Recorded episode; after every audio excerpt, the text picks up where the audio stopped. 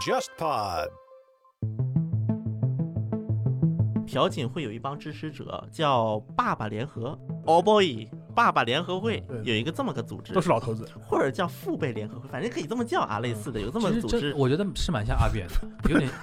你这个场景，尤其是朴槿惠，给我感觉就是朴槿惠就是这帮老爷子的偶像 idol 的 idol， idol，从小从小看到大大的的 idol，对，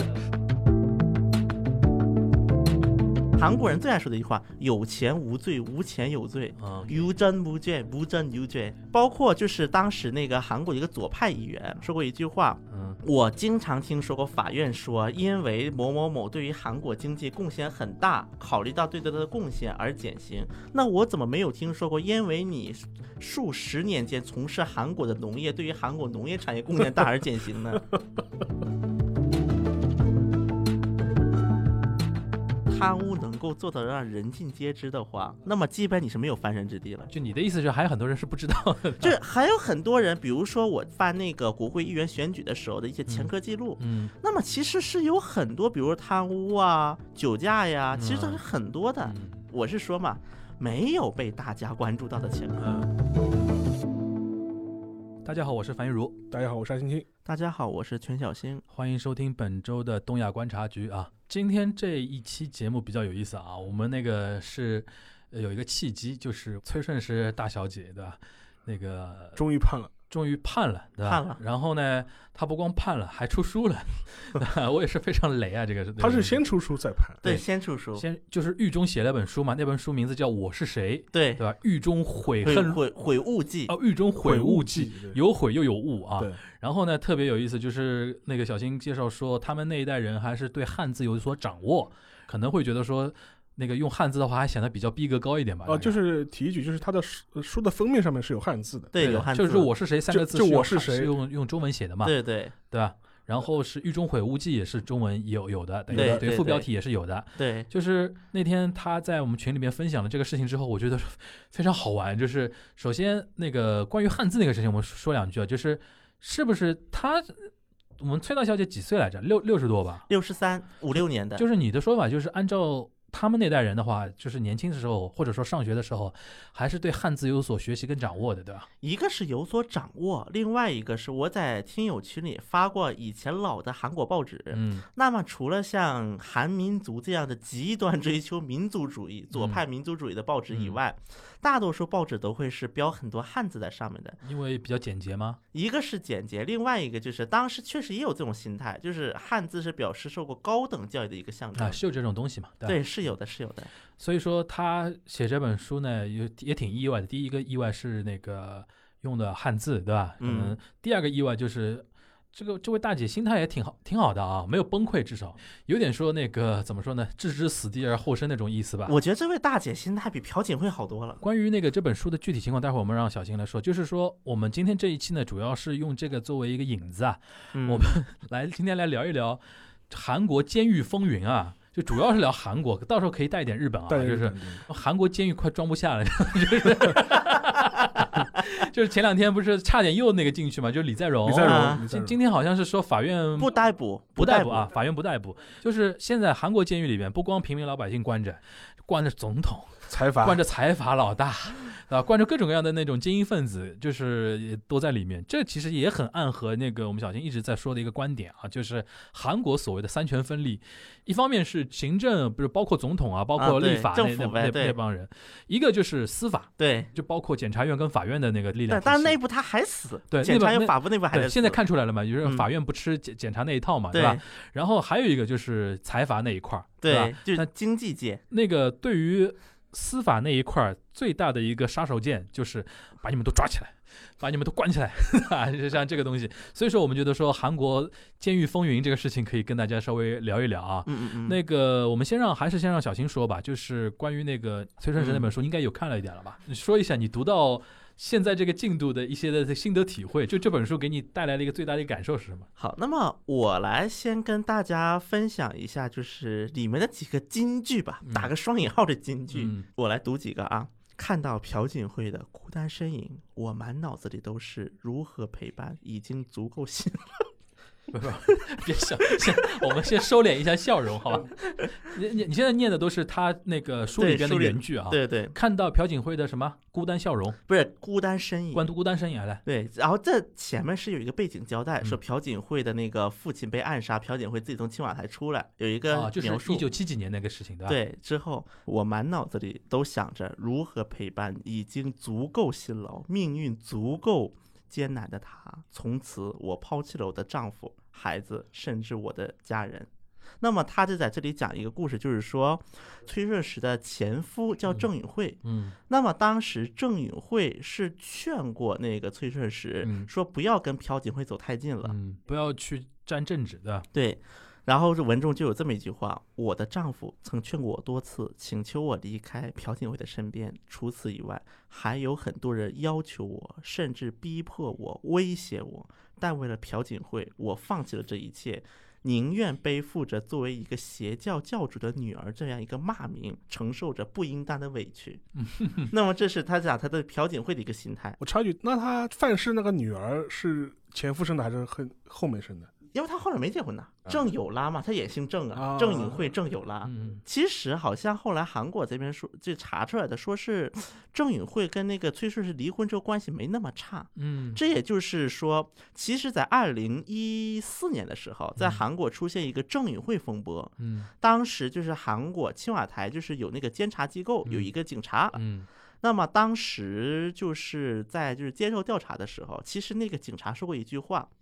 就是跟检察院的检察官说的啊，嗯说你知道吗？大韩民国最厉害的人可不是朴槿惠，崔顺实是第一名，郑允惠是第二名，朴槿惠只能排第三名。其实就是说，他们两个人虽然离婚了，但是还是高度绑定在一起的吧？对这假离婚了，因为当时韩国人不知道崔顺实是谁，甚至我记得当时韩国《东亚日报》啊，也是个右派报纸了，嗯当时是对于这段话是有这么一个标题：一个小警察的荒唐讲义。嗯但是后来发现，原来这全是属实的。然后这个是崔顺实对于这段历史的一个描述。京剧京剧二来，好，金句二是，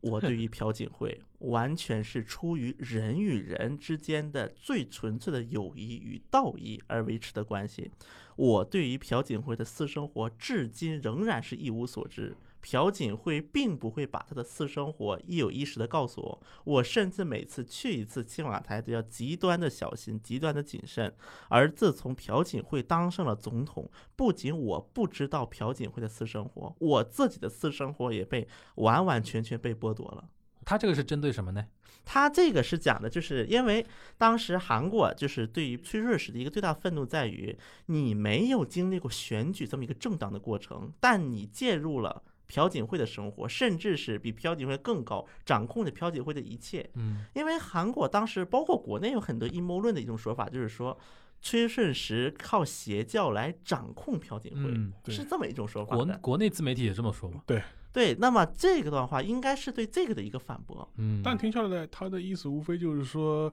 我跟那个朴槿惠没这么亲密，对，就是我，而且他还是总统，我还是保持着一个，呃就是我是他的仆仆人的，我啊觉得我是他部下的这样一个身份。这两句话代表两个意思嘛？嗯两句话分别代表了第一个。我接近朴槿惠没有任何政治权利目对的，没有私我只利是可怜他这个人。对对对第二个，我哪怕跟他关系那么好对，我都谨守本分，对，嗯有分寸。没有跨越雷池一步。嗯那么对这吧个谨守分寸这个话题，我一会儿还会讲的。嗯这本书有整整一个章节讲曹国 的。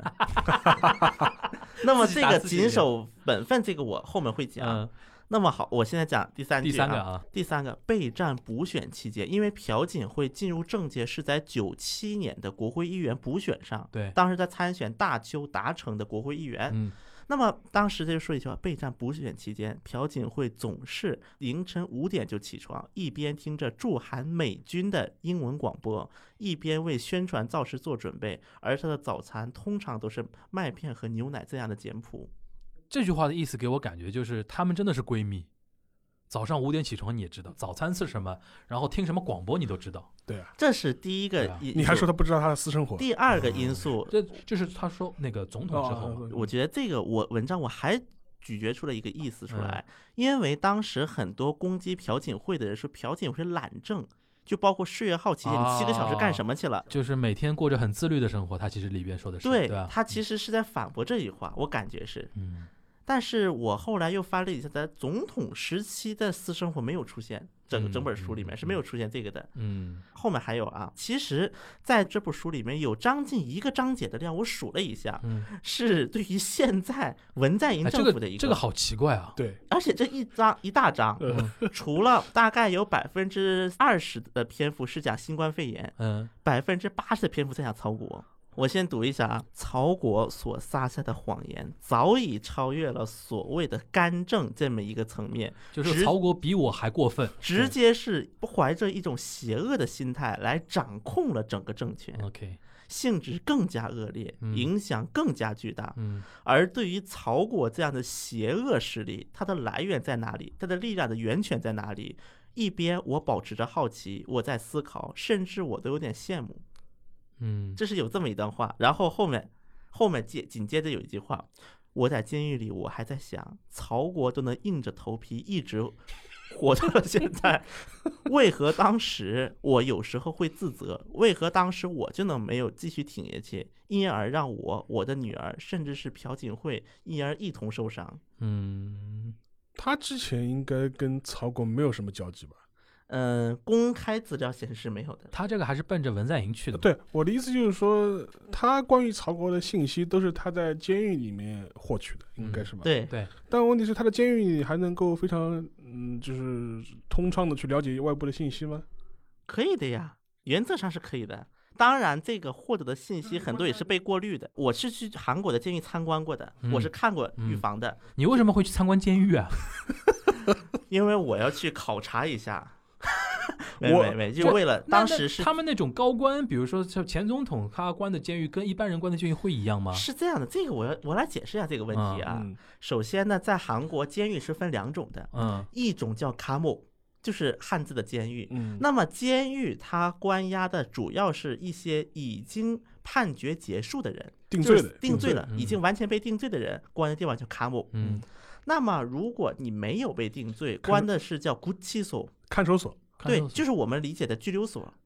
那么现在呢，我先从朴槿惠这个案例来讲啊，因为嗯像崔顺实马上就要搬了，因为嗯他定罪了嘛，定罪了啊，三审已经定完了嗯，但朴槿惠没定。嗯救治所呢，在首尔周边大概有四个，因为韩国的政治中心毕竟还在首尔嘛，啊所以说，在这种高官呐、这种财阀一般官的话，还是在首尔周边那几个啊拘留所关的概率是最高的，最主要、最规模最大，而且最有代表性的，一般两个，一个叫首尔拘留所，一个叫东首尔拘留所。嗯其中，首尔拘留所就是其实设计的很像监狱一样，就是一个大园区这样的。东首尔拘留所是在一个检察院的地下，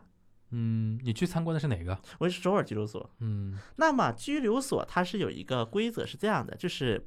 因为你是没有定罪嘛，叫嗯未决手，韩语叫做 m i g e r s u 嗯未决手这批人呢，他们原则上就是那个叫探监是有限制的，嗯但是有一个例外，律师可以不受限的探。嗯，你可对以，不受限的对见律师，因为你在救治所还牵涉到一个打官司的一个问题对嘛，对你要是需要跟律师反复的沟通嘛。是，所以韩国是保障了这个权利的嗯。而且你跟律师见面的时候，第一个，所有的看守都会出门出去，呃，对，不回会避盯你回避。而且不用玻璃防的，就是因为你一般探监是要有玻璃的嘛，对，你嗯跟律师探监是不用玻璃的，就在你只要在一个房间内就可以。嗯，我插一句啊，待会儿嗯那个小新继续介绍。就是我感觉啊，他会用一章来讲曹国。我觉得对于崔顺实来说，他可能还是想说，他可能最大的一个救济的一个可能性就是下一届总统对，右派人士上上来之后搞特赦，对，特赦朴槿惠再加特赦他，这可能是他唯一能早尽早出来的了，不然对他就是一关一辈子，可能就死在监狱都可都有可能对，了十八年嘛，所以说他这这本书一方面是卖惨嘛，对，对吧？你们都误解我了，然后什么呢？第二个，他要凝聚右派的一个共识，共共识就是你们当年这样把朴槿惠这样搞下来，还这样来污蔑我，你看现在左派那帮人在搞的那个事情，当然，你说曹国的事情，社会观瞻怎么样，可能自有公断啊。嗯，但是是作为右派，他不管啊，反正我先抓一个人，先搞了再说嘛，对，对吧？我觉得他这本书有点这种含义吧。是，其实啊，包括在韩，我就我当时去那个救治所里面嗯参观的时候、是这样的，其实救治所里面嗯能看电视的，嗯，而且新闻节目是可以无限看的。就是他还能实时掌握一些外面的事情。一个是他可以实时掌握，另外一个他可以通过律师来掌握。对但是对于崔顺实这种人来讲，嗯那么啊、你去雇一些大型律所的律师是不现实的，其实啊，为他什们么因为不会接收你这个单的，因为肯定必败呀。一是必败，第二个就对他寓所本身名誉也不太好，大概。是，对啊所以说朴槿惠也好，崔顺实也好，为人的很多律师都是有右派倾向的律师，嗯包括当时在韩国传一个笑话，说怎么说呢？因为当时就是朴槿惠在那个宪法法院代理律师，都是一批奇葩，包括管那个宪法法院大法官就说你是不是民主党派来的间谍？人家律师直接这么说。在这么样的一个背景之下，那么崔顺实的律师也可以预见到的，也应该也是这么一类人。对，那么他通过这个律师能得到信息是什么信息呢？就是外面你看曹国一塌糊涂啊，我觉得这个首先是很大的一块儿啊。你觉得会有用吗？我是觉得，因为现在的右派的最大问题，韩国右派、嗯一盘散沙，包括现在右派内 部黄教安都对不行啊于了。到底救不救朴槿惠这个问题是有争议的。哎，现在有点像零八年之后的中国台湾嘛。对。就是阿扁刚刚下去，就是民进党一败涂地的那个时候嘛，对对吧？就到底跟朴槿惠切不切割？但是有一个问题在哪里呢？其实嗯崔顺实忽略了一个问题，嗯，救不救崔顺实是基本不会成为一个政治热点的。嗯，我觉得对他来说，他应该也考虑到一个，所以说一定要绑定朴槿惠。对，因为如果哪一天，比如说很有可能啊，右翼总统哪怕上来之后啊，他选择特赦朴槿朴惠，槿惠不选择特赦你崔顺实，很有可能的，对吧？他啊可能他要避免这个因东西为出现。现在亲朴的一个政治逻辑嗯是，因为崔顺实带坏了朴槿惠， 对对这对是对对对对，这是这么样的一个政治逻辑对之对对下。而且我可以说一个非常让我印象深刻的事情，嗯当时就是在那个现在叫未来统合党了啊对未，来统合新党任的那个党鞭嗯去见文在寅的时候，据说就是当时被受到了一些。那个亲朴人的攻击，说你为什么在总统面前不提朴槿惠？嗯然后就牵出来了一段往事，就是说黄教安在会面文在寅的时候，黄教安当面质问文在寅说能不能把朴那个朴槿惠赦免出来，嗯嗯就是这个是黄教安方面的说法啊，嗯就是文在寅当场拒绝。嗯那么黄教安为什么选择在这个时候把这句话给放出来？一方面是为了就是亲拉亲朴的一个选票，这是一方面了；另外一个也是攻击现在的党鞭。嗯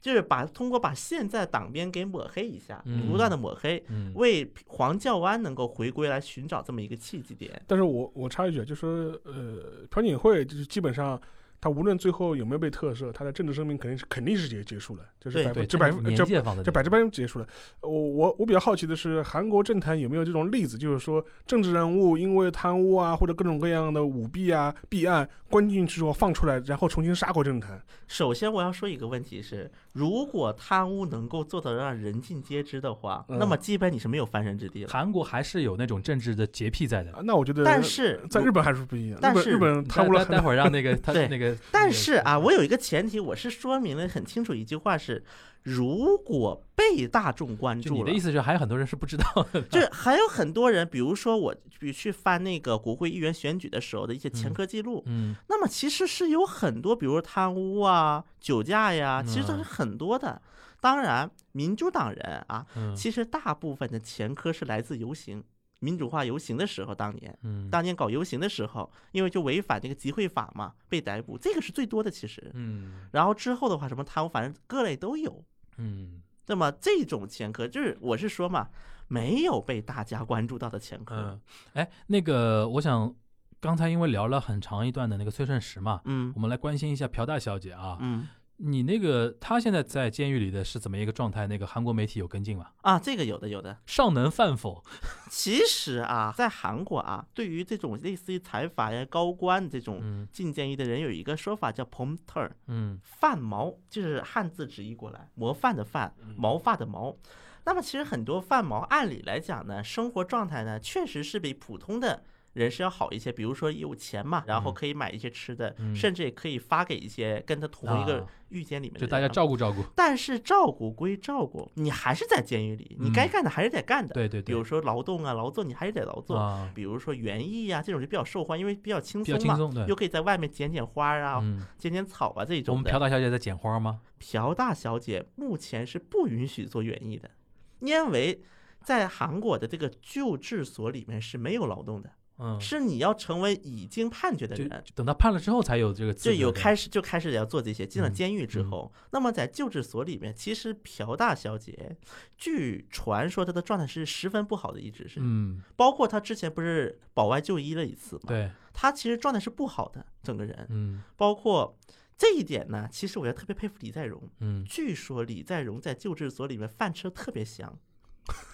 状态特别 好，还是因为什么罪名啊？当时当时就是被那个闺蜜干政这个事情被卷进去了嘛，哦，对对对，说他也是那个受牵连了，那个金主嘛，对对吧对，就是吃得下睡得着，睡得对着，，睡得很香，就状态特别好，而且呢，就是跟周边的一些狱友啊、跟看守啊，也都他特这别个打心招态呼很奇 怪。他这种关的话是一个人一间关还是几个人一间？啊、这种的话，一般是看罪母，像朴大小姐是肯定一个人管的，对，但是当时据说李在镕是好几个人。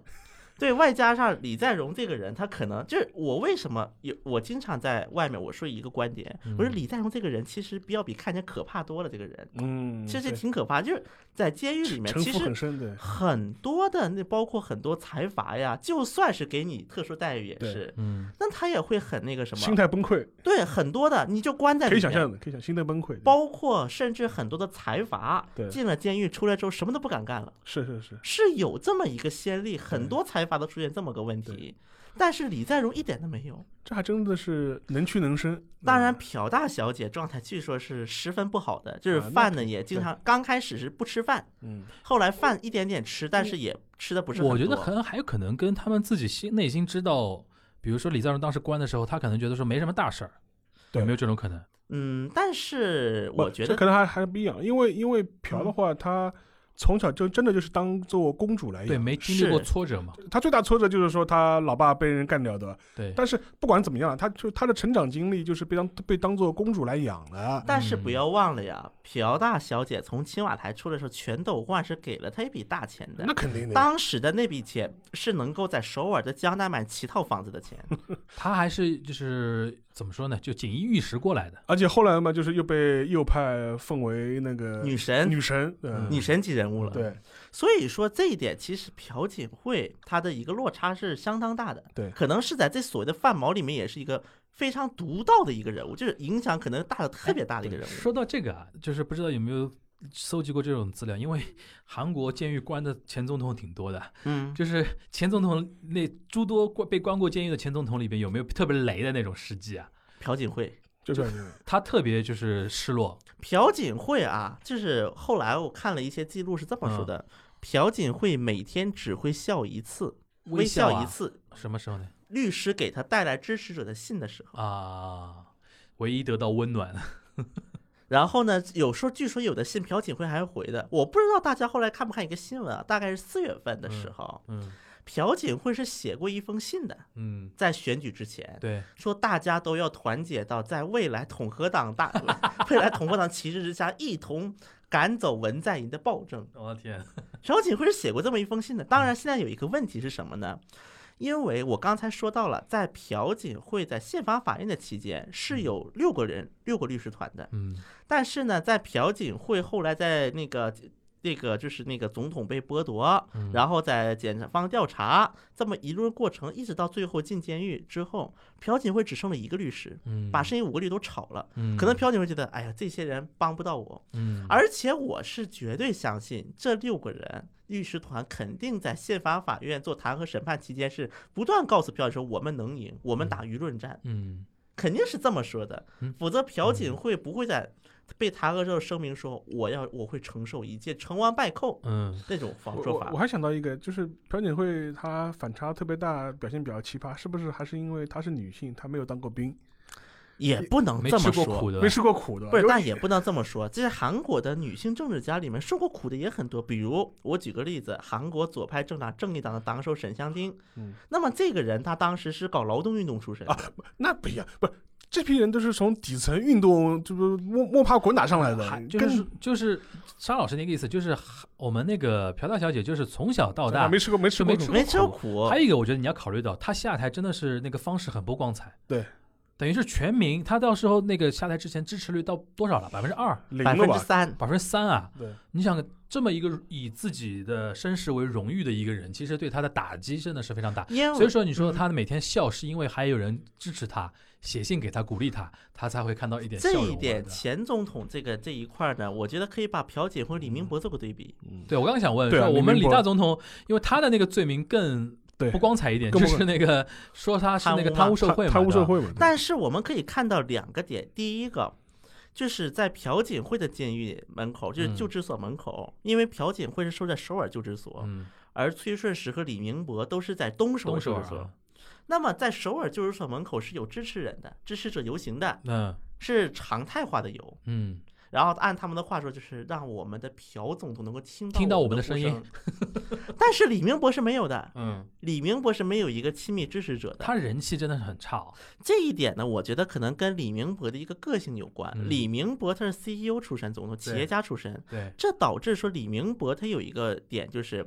一切以利益为重，他是有这么一个倾向的。嗯对因为李明博是底层上来的人，对是完完全全底层出来的对人，所以说据说李明博在吃饭还吃的不错，在监狱里面、饭吃的还不哦对错，对，就是该干的都会所干。以说这落个差比较小，跟跟你的啊出身有关。出身啊，跟你那个成长经历还是有关系的。但是这样就会导致李明博周围人缘不好嗯，这就可以从一个什么事情底线呢？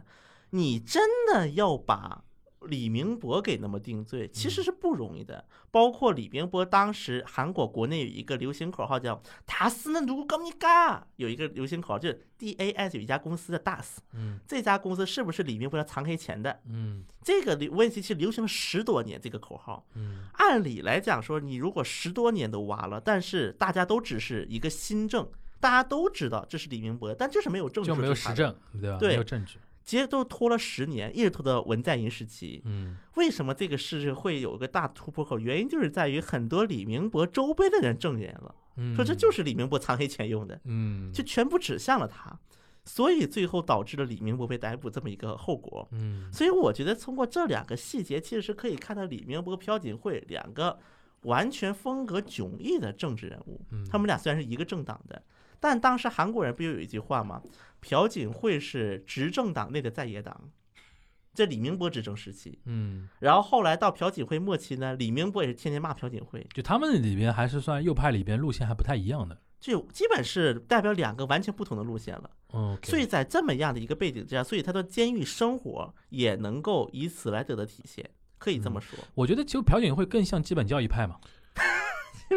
对吧？他等于是右派里边更右的那帮人嘛，就代表以前军政的那种，对，但是这一点呢，我就需要做个补充啊。嗯，如果你只看朴槿惠的文章的话，她说的话，你是分不出来是是左是右的我知人啊，道的。是的，是的，就是说，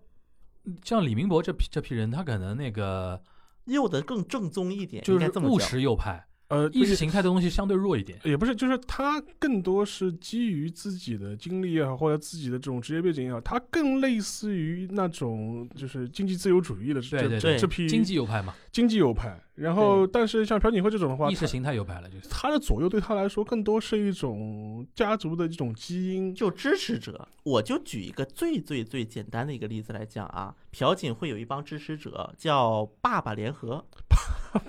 是 指他的爸爸 吗？”，不就是指老人嘛，老头子的意思很多人啊老对爷就子 old 联 boy，嗯爸爸联合会嗯对有一个这么个组织都，是老头子，或者叫父辈联合会，反正可以这么叫啊，类似的有这么个嗯其实组这织。我觉得是蛮像阿扁的，有点你这个场景，尤其是朴槿惠，给我感觉就是朴槿惠就是这帮老爷子的偶像 idol idol，从小从小看到大的 idol，从小看到大的。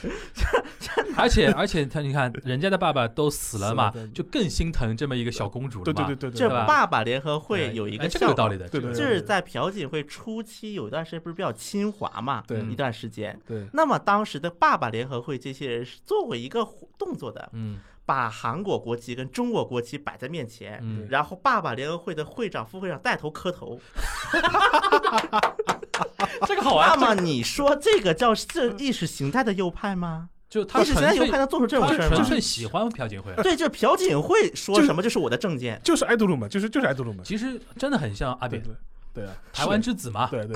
对对对吧？对这对对吧有这点像那是种嘛初期，然后嗯包括呢，就是因为按理来讲，很多右派他会比 较关注一些敏感的话题啊， OK，比较偏敏感的话 OK 题。但是人家爸爸联合们是很厉害的，啊，你这么一说，我豁然开朗了。就是就说朴槿惠这个人太特殊了太，特殊了，啊这嗯朴槿惠你不能那个意识形态来其实哎区分它。要么像爸爸联合会这种人，在嗯朴槿惠进入政坛之前，他们就存在吗？这个在韩国啊，政治人物当中有嗯两个最大的粉丝俱乐部，嗯就这两个粉丝俱乐部可以说影响了韩国的政治进程。嗯，一个是卢武铉的俱乐部嗯，当时就是这些人在互联网上不断的活动，对让卢武铉从一个非主流上升为总统，嗯是有这么一个过程的。韩粉有有就有是有粉最圈早的，有的粉圈亲的，韩粉韩粉卤粉。对，卢粉最卢早粉的亲卢嗯哦就是从这个势力端派生过来的。 OK，那么还有一个叫帕克萨姆，按私募朴槿惠的联对合，朴朴思思木木，朴思木，对，叫朴私募，这个是在他进入政之坛之前就就，有的。就是他们等于是千呼万唤始出来，就你终于进入到政坛那个意思了吗？对，然后呢，这个、啊而且朴四木内部后来也发生了分裂，那么这当然这个也是就是利益关系啊等等一切的问题，嗯导致于说朴四木分出来一拨人成立了爸爸联合。啊，后来我这个太神奇了，这个这这个最大的笑话还在后面呢。嗯后来到朴槿惠弹劾时期啊，， 弹劾时期，朴思木办了一个党叫新世界党对，然后办了个新世界党呢，新世界党内部再分裂，出现了一个大韩爱国党，然后大韩爱国党跟朴思木见着就要打架，虽然都是喊亲朴的，不过呢，你前前面讲朴槿惠这个例子呢，其实嗯，在日本也有，就是最最典型的就是田中角荣，对，因为田中角荣他那个七七年、七六年那个洛克希德马丁丑闻案爆发之你后，想说田中真纪子的，不是，就是他也是这样子的，就是说嗯他后来丑闻就是说东窗事发，他其实是退出了自民党，对，而且他到后来就不是判刑了嘛，就是上诉失败判对刑。然后，但即便是这样，他出了狱之后，他原来的一帮老的选民还是支持他。对，他已经不是自民党的官方身份了，对他已经他已经退党了。对。但是他的组织就是山岳会，就是他原来就是说在自己老家新谢啊，新县那边、老家那边的这对这边这种后援会组织，还是支持他。他甚至自己都不选了，嗯不主动出来参加竞选活动了。 嗯，但还是选。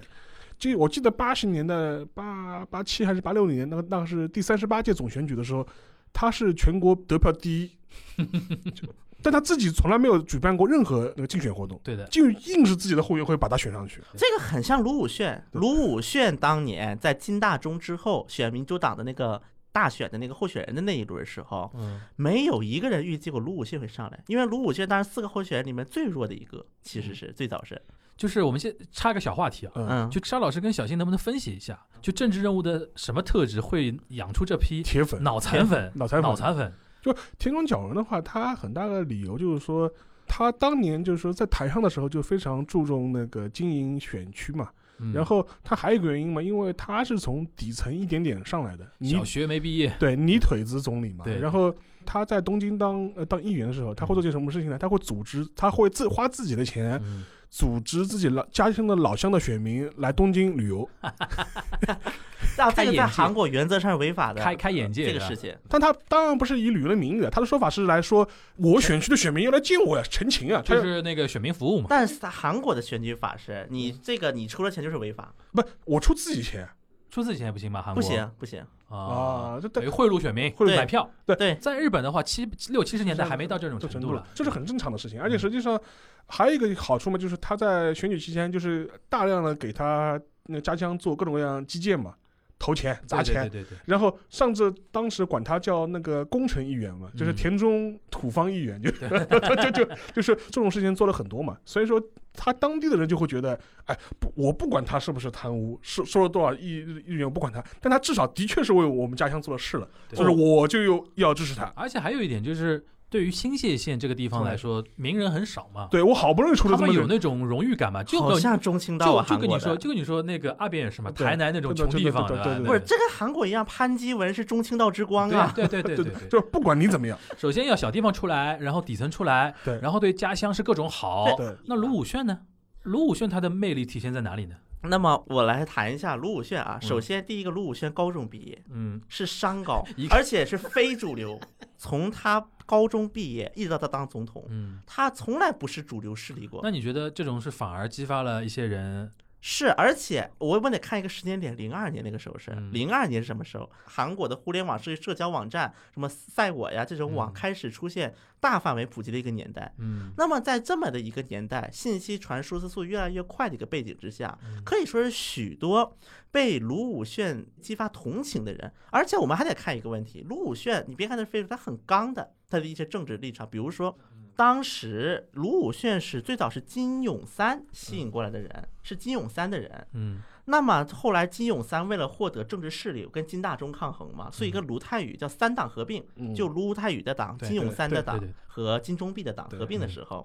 卢武铉是唯一一个跳出来反对的。而且当时有一个画面，后来就是在那个什么韩国出过一部电影叫《我是卢武铉》，嗯这部电影里面是有这么一个环节的，是卢武铉跳到那个议员席上去喊说：“我们如果有这个不同的意见，是需要讨论，而不是这么强制的推上去。”是有这么一段的，所以那个首先那一段让第一次当上议员的卢武铉火了。嗯，变成明星了嘛变？成明星了。对，那么我们还要回说的一点，刚才就是那个沙老师是说，就是田中角荣在新泻的一个情况嘛。对啊，那么韩国是很奇怪的，不是说你为我们地方干了多少事儿我就选你，而是因为你在政界力有了能量之后，那么你就能为我们地方干更多事儿了。韩国是这么一种循环，嗯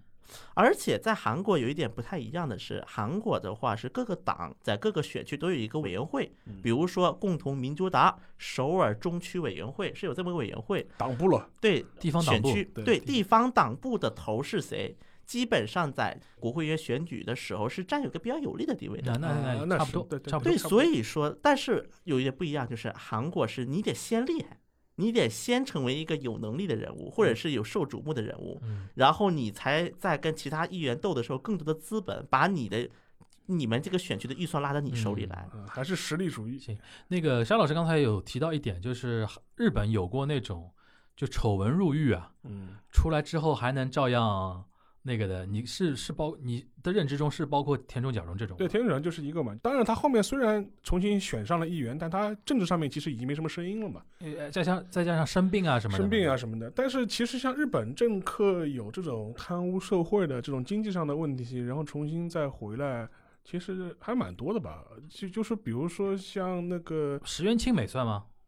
算对吧、算因为他是等于秘书，好像出秘点书秘书处日本最多的就是那种政治现金有问题嘛，呃，就是还有一个其实很早了，就是比如说在那个就是佐藤荣作还在当那个议员的时候，就是嗯在那个吉田茂时代的时候，嗯当时就有过所五谓十的年代啊嘛，五十年代就有过所谓的造船丑闻嘛，就是属于、呃反正就是造船企业塞钱嘛，受啊但是贿受贿，社会，但是他但是他做都塞了，既塞给了当时的吉田茂，也塞给了那个佐藤荣作，就是嗯这帮自民党的，就是呃当当时还不叫自民党了，就两当头啊下注嘛，两边下周这批人都塞了嘛，所以当时后来这个事情爆发的时候，当时吉田茂等于是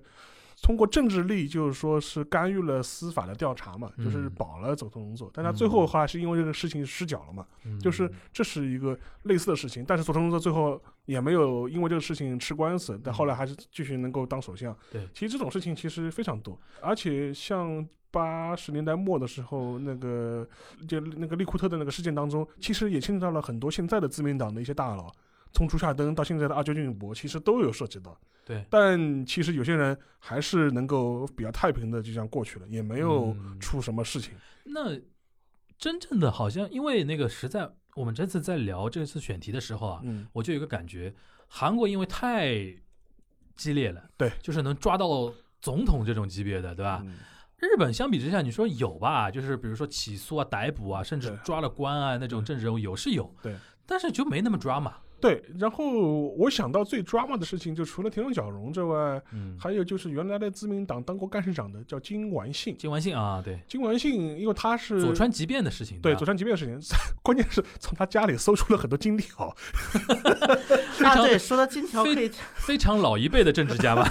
对，然后就是搜出 从他家里搜出很多金条，然后这个事情就非常戏剧化。嗯，后来金完信本来也是被认为可以接首相的人嘛 他，当嗯时是副总裁嘛，副总裁，然后干事长，然后等于是这个事情就很灰溜溜的下台了。嗯，然后有一个插曲就是说，呃，我认识金完信老爷子的侄子，嗯，他是立命馆大学的一个教搞授搞中国史的教授， 啊，也姓金晚，他的侄子，侄子嘛，对吧对吧？他侄子让哎，金完信后来是被起诉和被起诉，到逮捕有关吗？呃对对对的，有关关的有有关的，有像关的他们这种一般一被关了之后，而且你是那种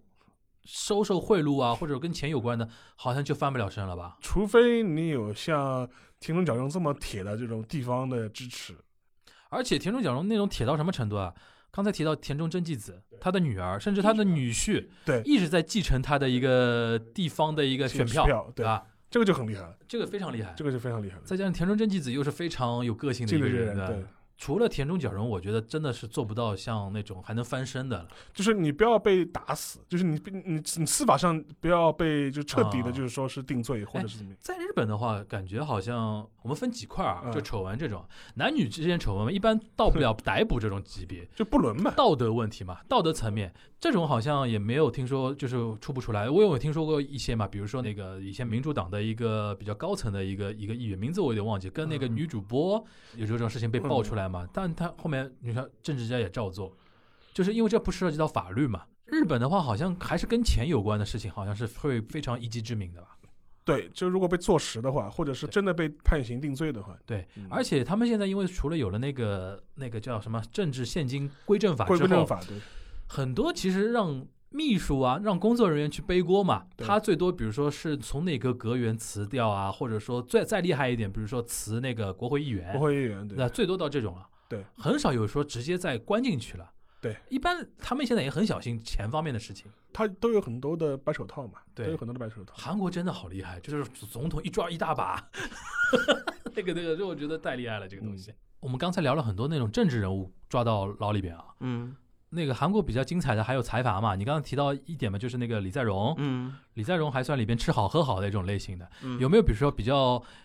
比较值得聊一聊的，比如说财阀界的人物啊，或者经济界的一些人物，或者说名人在那个韩国牢里边比较那个令令人觉得说比较喷饭的一些事情，那么这个呢，就是首先我刚才说的，其实有很多的财阀，嗯，他们的状态是很不好的，他们是适应不了。就算我就几可能跟那个朴槿惠差不多，就是锦衣玉食惯了，对突然身边没有人那个前呼后拥了，对对然后对吃的也很素。哎，你有体验过他们那个牢牢饭吗？ 他们里面哎吃的东西怎么样啊、是这个，我当时还特意去看了一下，啊？韩国人呢，管就是在监狱里吃饭豆饭，因为以前韩国粮食比较缺的时候，细粮比较缺，啊就就给你是砸豆，杂豆啊一，直砸豆，但现在没有了，现在是白米饭。嗯，OK，然后就是大概啊，就是一周会有一次肉，当然这个周肉啊啊一次一周肉才有一次肉，不是那这个那肉，分当然过可能去是香肠之类的。啊，啊，对，一周才一次啊。那那个关进去的财阀，就状态最不好的，能到什么样子啊？首先我说一句，韩国人对于法律界是不信任的。嗯韩国人最爱说的一句话：有钱无罪，无钱有罪。嗯，无证无罪，无证有罪。仔细听听懂了，嗯包括就是当时那个韩国一个左派议员嗯对那个首尔高等法院的院长说过一句话，嗯我经常听说过法院说，因为某某某对于韩国经济贡献很大，考虑到对他的贡献而减刑。那我怎么没有听说过，因为你数十年间从事韩国的农业，对于韩国农业产业贡献大而减刑 呢？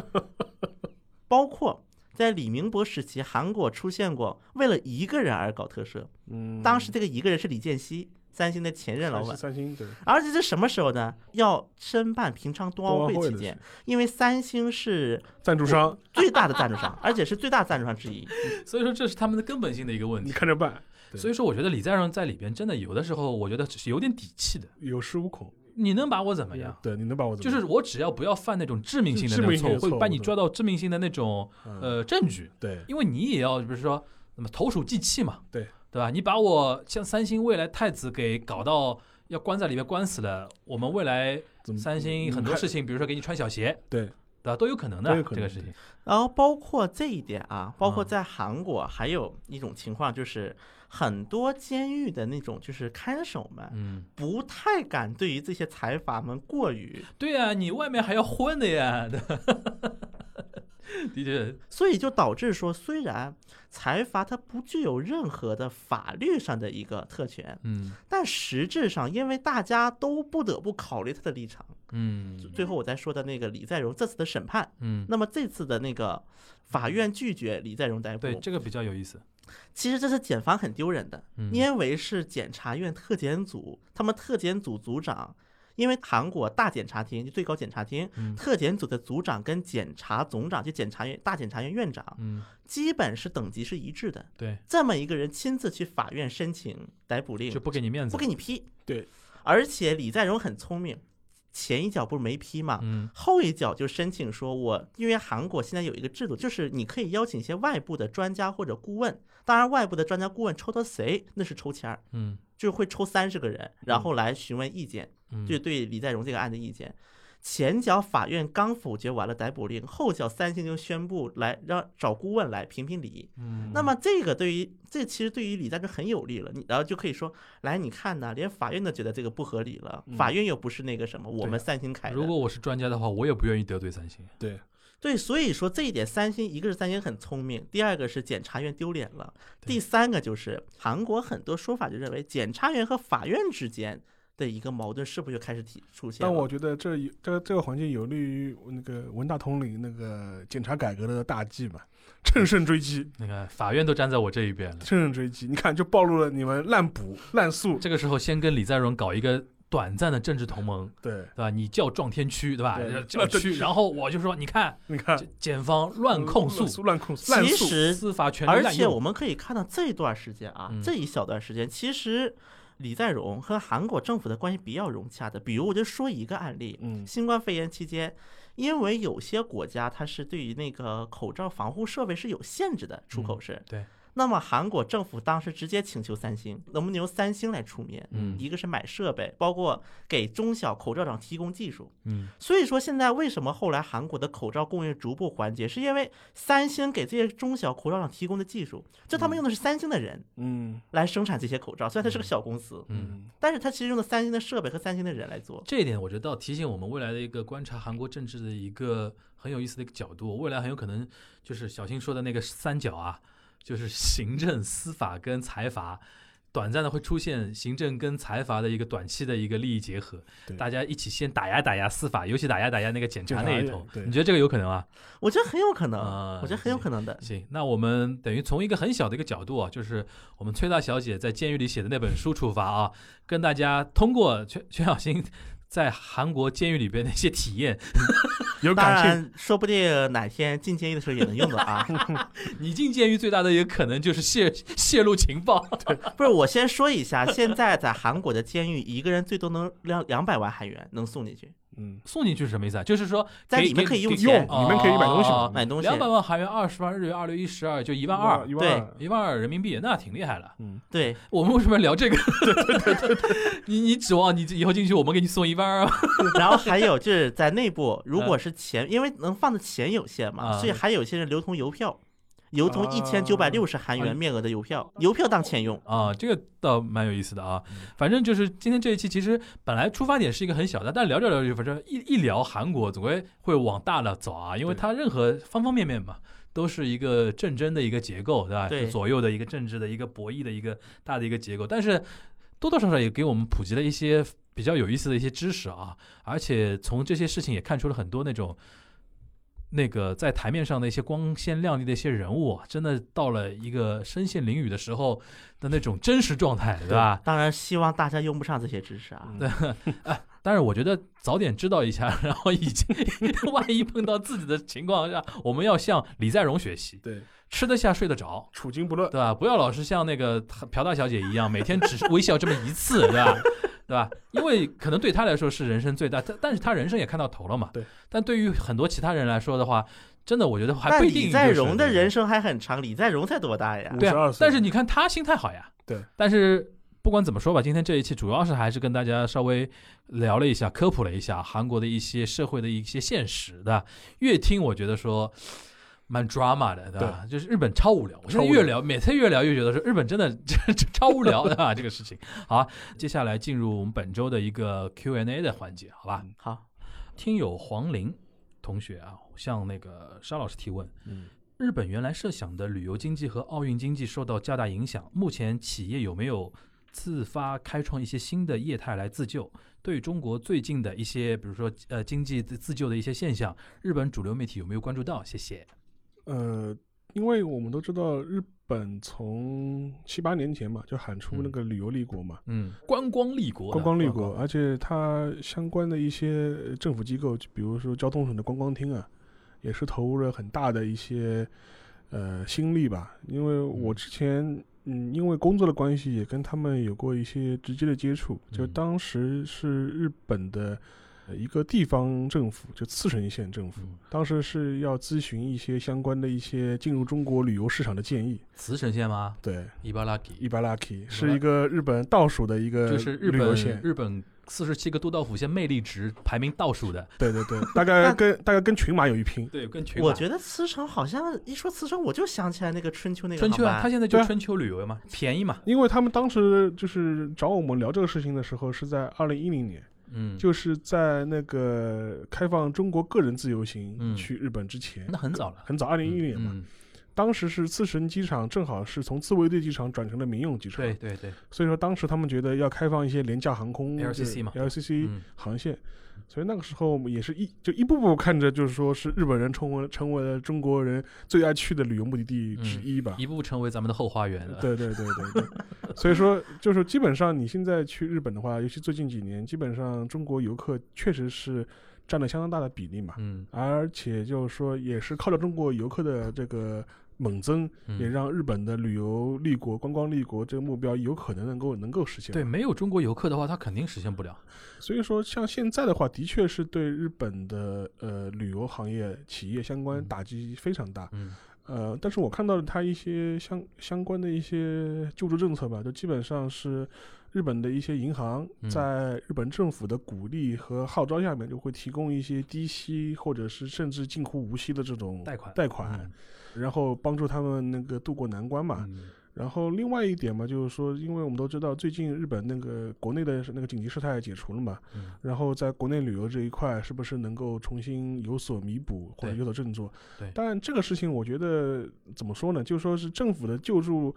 呃，最好的情况也无非不让你饿死，不饿让你死，倒闭，不让你饿死对，或者不让你淹死，对就是把你这个下巴还拖在水上面对上对面，对对对但也就只最能多只能做到让只你能苟做这，只能只能做到这样的，就只能让你苟着了。就是对真正要还是整哎个要靠行市业场恢复了。是呃行业的好转，就必须是疫情有大的变化。对，呃，因为我还看到一些说法，就比如说呃最近吧，小吃百合子它有一个关于东京奥运的一个公开的一个呃一个评论嘛，意思嗯说呃如果那个国际旅游嗯、限制不开放。不取消的话，嗯东京奥运会基本上是不可能就是正常举行的。嗯对，所以说你这是一个大背景嘛，所以对说这是一个基本的情况。至于它对中国国内一些新的有呃业态或者是疫情之后恢复的情况，确实有一些报道。而且的话，就是说它可能会聚焦于中国的一些，就比如说新兴的一些呃行业业态，就比如